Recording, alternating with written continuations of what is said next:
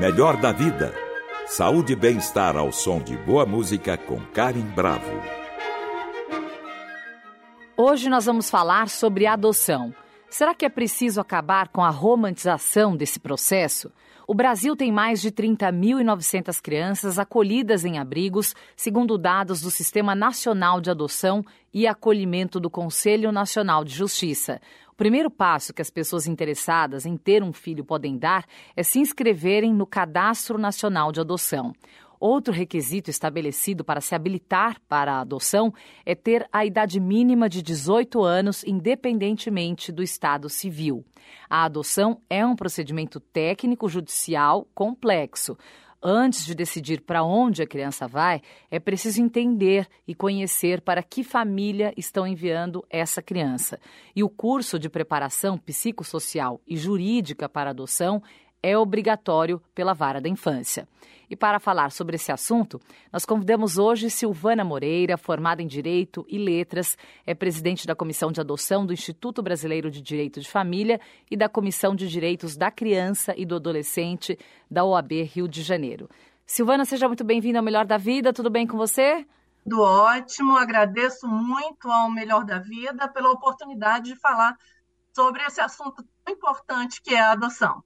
Que bom, que bom tê-la aqui conosco. Bom, Silvana, é, vamos começar com a pergunta mais básica, né? Para saber se qualquer pessoa pode adotar e se inscrever como pretendente à adoção. Sim, qualquer pessoa, independentemente do sexo ou da orientação sexual, é, pode é, pedir a, a habilitação à adoção. Para isso, precisa ir até a vara da infância e da juventude da sua comarca. E, o pedido de habilitação à adoção, que é um procedimento é, legal, tem que ser requerido perante a vara de residência do, do pretendente. É, será preciso participar de reuniões obrigatórias em cursos é, dos grupos de apoio à adoção com convênio com a vara da infância e da juventude ou os técnicos da própria vara. Juntar vários documentos, entre eles carteira de identidade, CPF, comprovante de residência, comprovante de rendas, é, certidões cíveis e criminais negativas, né, e tem que verificar na vara quais são as certidões exigidas, né, em que distribuidores são requeridas essas certidões. A pessoa também passa por estudos sociais, né, através da equipe técnica da vara e também por estudos psicológicos. O Ministério Público, na qualidade de fiscal da lei, vai analisar toda a documentação e os estudos dessa pessoa ou dessas pessoas, para então que o juiz sentencie pela habilitação ou não. Né? Nem todas as pessoas que requerem a habilitação têm 100% de certeza que estarão habilitados. Quais situações a adoção pode ser negada já nesse estágio inicial do processo, porque você disse que algumas estão aptas e outras acabam não, não tendo essa permissão? Exatamente. Se o objetivo da pessoa que estivesse habilitando não for compatível com o atendimento ao superior interesse da criança. Porque o que a gente precisa entender é que a adoção ela atende ao superior interesse da criança, ao direito que toda criança e todo adolescente tem de viver em família. Então, é essa criança, é esse adolescente que precisa ser atendido pela lei.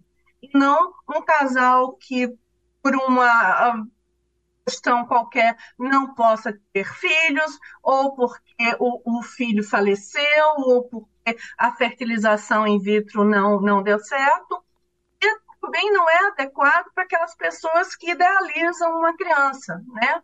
Ou seja, eu quero uma criança com meus olhos verdes, meu tom de pele, para que ninguém saiba que essa criança foi adotada, né? Sim. A idealização da criança ela sai da realidade. A criança real é totalmente diferente da criança idealizada. E nós buscamos que as pessoas é, tenham em mente que a adoção tem que buscar essas crianças. As crianças, você já falou o número aí, estão em acolhimento familiar ou institucional esperando o direito de serem chamados de filhos e filhas. Agora, falando em crianças idealizadas, como você bem colocou, né? Quais são as características, Silvana, mais procuradas pelas pessoas que querem adotar? Há uma preferência de idade? Na, na realidade, o, o, perfil do habilitado hoje, ele vem se alterando, né? Ao longo dos 20 anos, dos últimos 20 anos, esse perfil aumentou muito. A gente falava anteriormente que a adoção necessária era a adoção interracial, né? A adoção de crianças negras ou pretas por pessoas brancas. E, na realidade, hoje a gente não tem mais esse problema, né? As crianças é, negras e pretas, elas são adotadas sem qualquer tipo de problema, desde que sejam pequenas. Quando a gente vai aumentando a idade para acima dos sete anos, o que também já é uma vitória muito grande, né? Porque antigamente era três, hoje são sete anos. Aí já fica mais difícil. E grupos de irmãos também é uma grande dificuldade, principalmente pela situação econômica que a gente vive hoje no país pós-pandemia. Né? A gente teve, antes da pandemia, inserções de cinco crianças numa única família, quatro crianças numa única família, mas hoje em dia o máximo do máximo são três crianças em uma única família, sendo essa opção dos habilitados geralmente de dois irmãos, e não mais que isso, o que já está, obviamente, que plenamente justificado toda a crise de, de emprego e de e econômica que a gente passou é, nesse pós-pandemia. Então, hoje nós temos problemas com a idade com a quantidade de filhos que podem ser adotados. Agora você tocou num ponto importante. É, até tenho uma conhecida que acabou adotando uma menina e depois foi é, em busca da irmã. Existem casos em que os irmãos não podem ser separados, que vocês avaliam, veem que tem um nível de proximidade muito grande, que há uma fragilidade em separá-los. Existe algum caso em que os irmãos não possam ser separados? Legislação, né, o ECA, o Estatuto da Criança e do Adolescente, é, prevê que os irmãos devem ser mantidos sempre que possível juntos. É, tendo em vista o que nós estamos vivenciando, é, existe hoje o que nós chamamos de adoção compartilhada, não pode ser confundido com guarda compartilhada da área de família. Nós estamos falando de adoção compartilhada do direito da criança e do adolescente, que é o seguinte: digamos que nós tenhamos seis irmãos e que existam três famílias na mesma comarca podem adotar dois cada uma com o compromisso de manutenção dos laços fraternos entre esses irmãos. Sim. Ou seja, dois irmãos serão adotados pelo casal A, dois pelo B, dois pelo C. Essas pessoas têm o compromisso de manter os laços dessas crianças da seguinte forma: ou de 15 em 15 dias, eles se encontram na casa de A, depois na casa de B, na casa de C, de forma que eles convivam. Serão seis irmãos, cada dois com um sobrenome e uma família diferente, e que vão ter sua convivência familiar e os laços fraternos mantidos. É, nós não estamos falando em tese, nós estamos falando de fato, de direito. Sim. Nós temos vários grupos de irmãos que foram adotados em adoção compartilhada e que esses hoje já tem até adultos, né? É, mantiveram esses laços fraternos. Aqui no Rio de Janeiro, a gente tem várias experiências exitosas é, de crianças que vieram de Alagoas, de crianças que vieram do Amazonas, de crianças que vieram de Goiás. Os grupos de irmãos eram muito grandes para serem adotados por uma única família. Então, essa alternativa da adoção compartilhada entre várias famílias que estejam na mesma comarca e que se comprometam a manter esses laços fraternos, tem se mostrado, assim, uma ferramenta maravilhosa para propiciar a adoção de grandes grupos de irmãos. Melhor da Vida, com Karim Bravo. O tema do programa de hoje é adoção e eu converso pelo Zoom com a doutora Silvana Moreira, que é presidente da Comissão de Adoção do Instituto Brasileiro de Direito de Família e da Comissão de Direitos da Criança e do Adolescente da OAB Rio de Janeiro. Os pais adotivos, Silvana, eles podem conhecer os pais biológicos? Raramente, porque a adoção ela rompe legalmente e juridicamente com os laços anteriores, né? com os laços da família de origem, da família natural. Em sendo família que foi destituída do poder familiar por não cumprir as responsabilidades parentais, ou seja, por abusar dessas crianças, por negligenciar, por abandonar, por faltar com os deveres né, inerentes ao exercício da parentalidade responsável, não tem qualquer razão para que essas crianças convivam com os genitores abusadores, negligentes, né, etc. As adoções que são efetuadas por entrega voluntária, é, que é aquela onde a, a, genitora ou os genitores entregam um filho em adoção, né, e que tem o direito, inclusive, ao sigilo, que foi um assunto muito discutido ano passado, é, pode haver esse encontro se assim desejarem.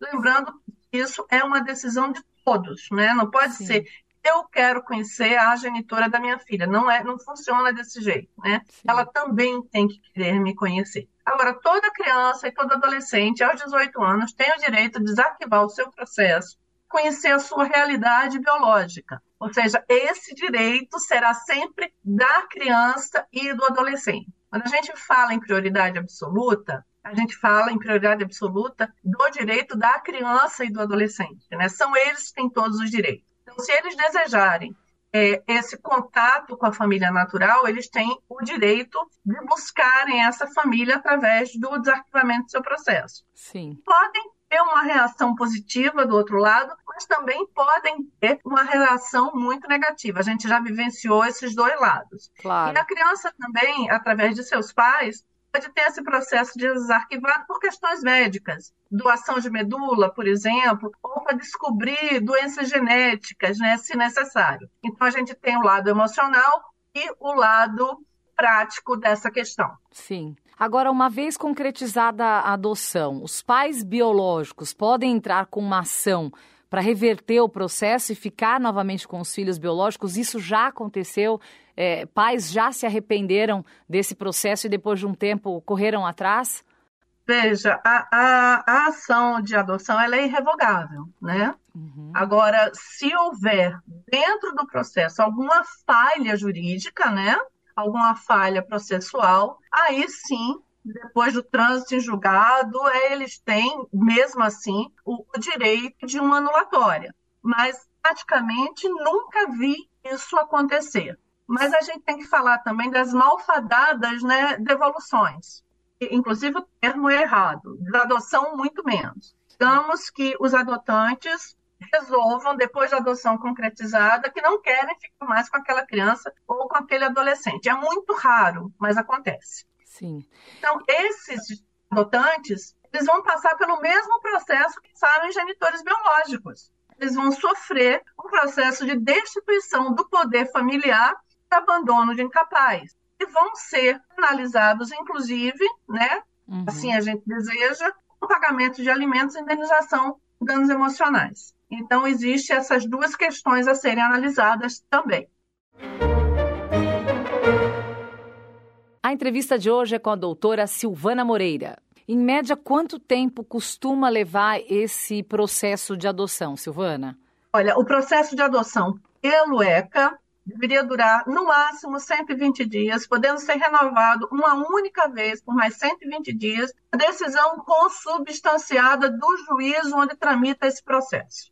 Acontece que, segundo o relatório, né, a pesquisa realizada pela Associação Brasileira de Jurimetria, que consta do site do CNJ, Conselho Nacional de Justiça, o processo de destituição, que é aquele processo que deixa a criança livre para ser adotada. Ou seja, não existe criança adotada que não tenham sido os genitores previamente destituídos do poder familiar por sentença transitada e julgada ou extinção do poder familiar por sentença transitada em julgado essa adoção só vai ocorrer depois que esses processos encerrem. E a Associação Brasileira de Jurimetria deu uma média de até sete anos e meio para o trânsito em julgado de uma ação de destituição do poder familiar, cujo prazo total de tramitação, também previsto no ECA, é de 120 dias sem revisão de extensão do prazo. Sim. E Silvana, uma, uma curiosidade, né? Há quem se arrependa de adotar? Por lei é, é, permitido você desistir da adoção e a criança voltar ao ambiente onde vivia antes de ser adotada? Isso é, é algo comum ou que raramente acontece? Não, não. A adoção ela não pode ser revertida. Isso não existe. Tá? As devoluções elas são, é, é, é, digamos assim, um ataque frontal à lei. Sim. Mas existem. E essas pessoas que devolvem as crianças, que desistem da adoção, elas vão sofrer tudo que os genitores sofrem. Porque a adoção ela não pode ser comparada com uma parentalidade de segunda categoria. Os filhos são iguais perante a lei o princípio da isonomia consagrado pela nossa Constituição Cidadã. Os filhos gerados por nós, adotados por nós, é, chegado à nossa vida através de fertilização in vitro, ou de barriga solidária, ou de doação de, de, de óvulo, eles são exatamente iguais em direitos e deveres. Então, a adoção não é uma parentalidade de segunda categoria, que você chega agora e diz, poxa, entrou na adolescência, aquela é uma criança tão boa, agora está chata, eu não quero mais. E aí vai lá até a vara e diz, fica com ele. Não é assim, gente. Claro. Você vai devolver um filho gerado por você para onde? Para sua barriga? Então você vai devolver um filho que você adotou, que você passou por toda uma capacitação, por um processo, devolver para a vara da infância da juventude a troco de quê? Então, não existe. A gente tem que acabar com essa palavra devolução, o que nós estamos tratando aqui do Estatuto da Criança e do Adolescente, não do Código de Defesa do Consumidor. O defeito era um defeito oculto, era um vício oculto, vou devolver porque não quero mais. Isso não existe. É, porque tem. Eu estava eu tava lendo, né, que tem muita gente que romantiza esse processo da adoção, né? E até que ponto isso é bom? Porque nós percebemos que tem pessoas extremamente maduras, que sabem exatamente o que querem, que fazem adoção e que a adoção é um sucesso. Mas eu já vi o oposto acontecer. Então, a maioria das pessoas, elas, é, é, ela, as pessoas romantizam, costumam romantizar esse processo da adoção? Você que acompanha de perto? Olha, anteriormente, antes do evento dos grupos de apoio à adoção, poderia até haver uma romantização. Algumas pessoas querem se enganar, né? Porque acham que a criança que foi adotada tem que ser grata. E ninguém tem que ser grato a ninguém. Porque, na realidade, a adoção, ela supre uma lacuna dos adultos. Né? Os adultos estão esperando por aquele filho, aquele filho, então, chega, é adotado e, supre essa lacuna que já existia. Então, a gente recebe muito mais felicidade do que a gente dá felicidade para aquela criança. Então, gratidão não existe. Quem quer gratidão, a gente sempre sugere o seguinte: os vários abrigos né, instituição de acolhimento nas cidades, façam uma boa doação de alimentos, brinquedos, de roupas. Apadrinhe uma criança, pagando para ela fono, físio, dentista, mas não adote buscando gratidão, porque adoção não é caridade. Adoção é o exercício pleno da parentalidade responsável. Sim. E Silvana, nós sabemos também que há quem busque atalhos por fora. Então, é, não tem paciência de esperar aquele processo todo, né, que é toda essa avaliação que você descreveu, ou então tem um pedido negado, né, perante a lei para adotar e acaba buscando atalhos por fora. Isso pode trazer riscos para quem adota e também para as crianças que são adotadas. Qual a importância de seguir todas as etapas do processo de adoção definidas em lei? Quem parte é andar ao contrário desse processo, né? O que pode colher? Vamos lá. As adoções consensuais, que a gente denomina adoções intuito persona, elas podem ser realizadas sim. Então, são adoções feitas em função das pessoas. Então, eu, eu sempre uso um, um exemplo muito claro na, na, minha casa. Tem a minha manicure, que é minha manicure há 20 anos, então, digamos que ela tenha uma filha, Sim. essa filha tenha uma criança, e ela diga, Silvana, a minha filha não quer ficar com aquela criança. Ela quer é, dar ela para você em adoção. Você pode receber? Eu entendo que sim. Ah, tem casos existe, que pode. Eu, eu entendo que pode sim. Essa criança pode ser entregue a mim e que nós vamos até a vara da infância provando o nosso vínculo socioafetivo para que essa adoção se realize. Existe no artigo 50, parágrafo 3, incisos 1, 2 e 3 do ECA, as possibilidades de adoção intuito personae. são adoção por cônjuge ou companheiro, ou seja, meu marido adotando os meus filhos biológicos ou eu adotando os filhos biológicos do meu marido, adoção intrafamiliar, ou seja, eu adoção de primos, de parentes, né? Adoção de crianças de mais de três anos de quem se detenha guarda legal. E eu entendo que, além disso, existe a possibilidade da adoção consensual de pessoas com fortes laços socioafetivos entre elas. Então, incluiria, incluiria aí a quarta possibilidade de adoção consensual. Agora, se é aquela adoção que diz, olha, Silvana, você é alagoana, e você soube que lá em Alagoas, no interior, tem uma pessoa que é prima de outra pessoa, que é prima de outra pessoa, e que quer entregar o filho para você, isso não existe, gente. É, é, é uma rede, né, onde não existe essa possibilidade. Né?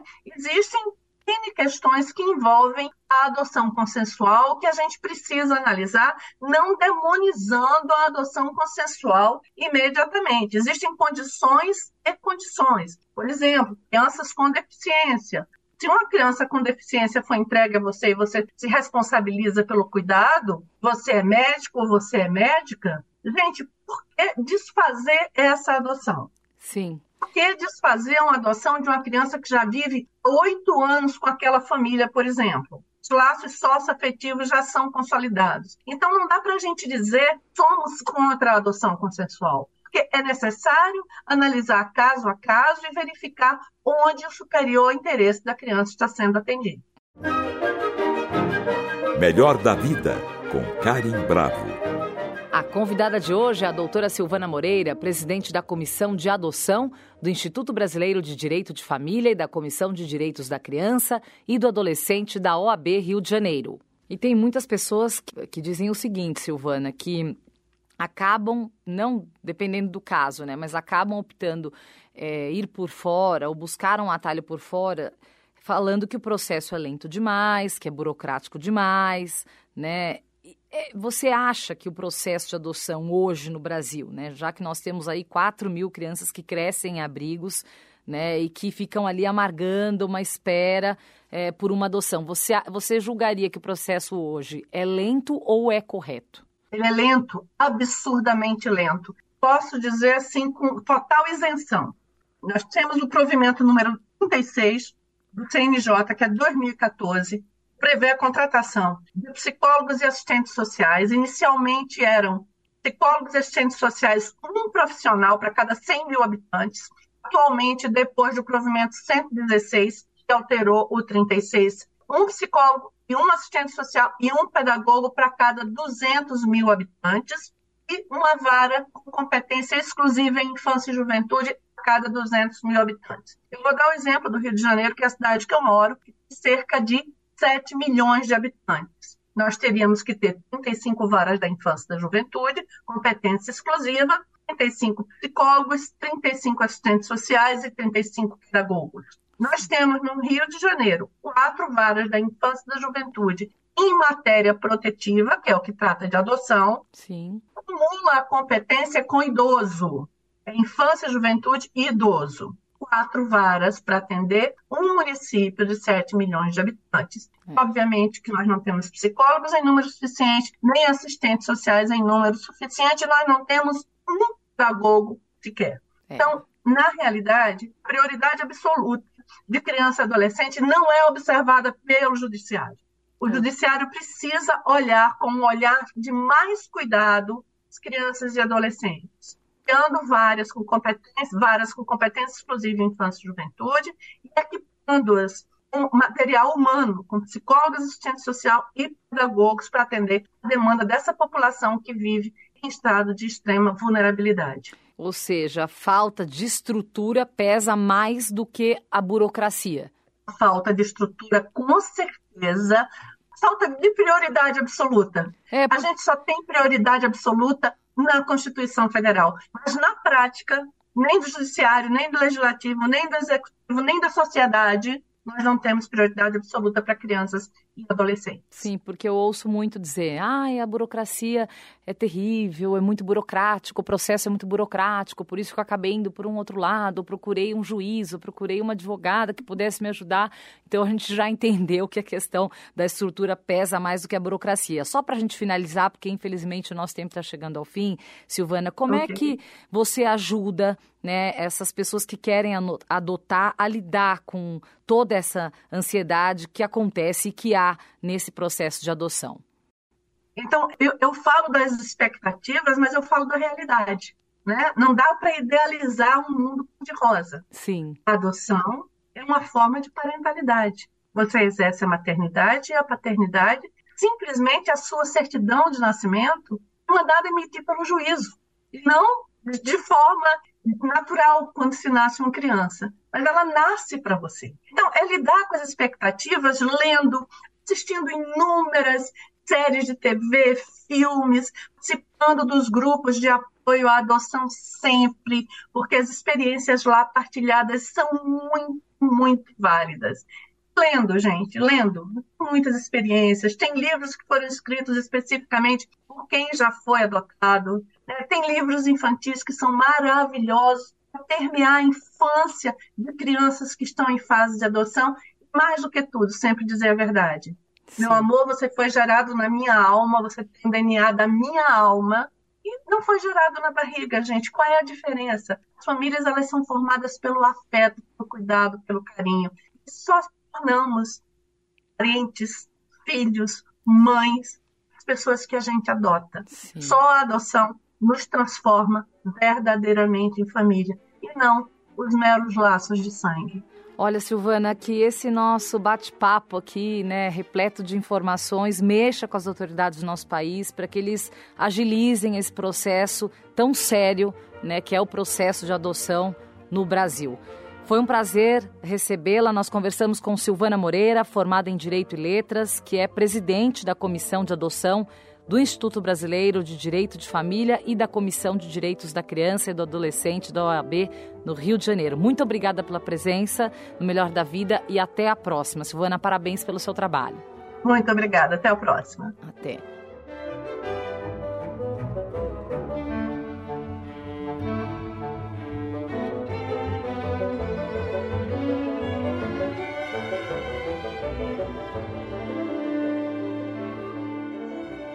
Para saber mais sobre nossa programação, acesse o Guia do Ouvinte no site da Cultura FM, www.culturafm.com.br. E para comentários e sugestões, entre em contato através da Central de Relacionamento 0 Operadora 11 2182 3222 ou em nossa página do Facebook, Cultura FM Oficial. Siga a rádio no Instagram, underline Cultura FM. Nossos programas também estão disponíveis em podcast. Procure por Melhor da Vida na plataforma de sua preferência. Trabalhos técnicos Wagner Freitas. Apoio de produção Isaac Silva. Produção Viviana Morila. Melhor da Vida. Saúde e bem-estar ao som de boa música com Karen Bravo. Realização Rádio Cultura de São Paulo.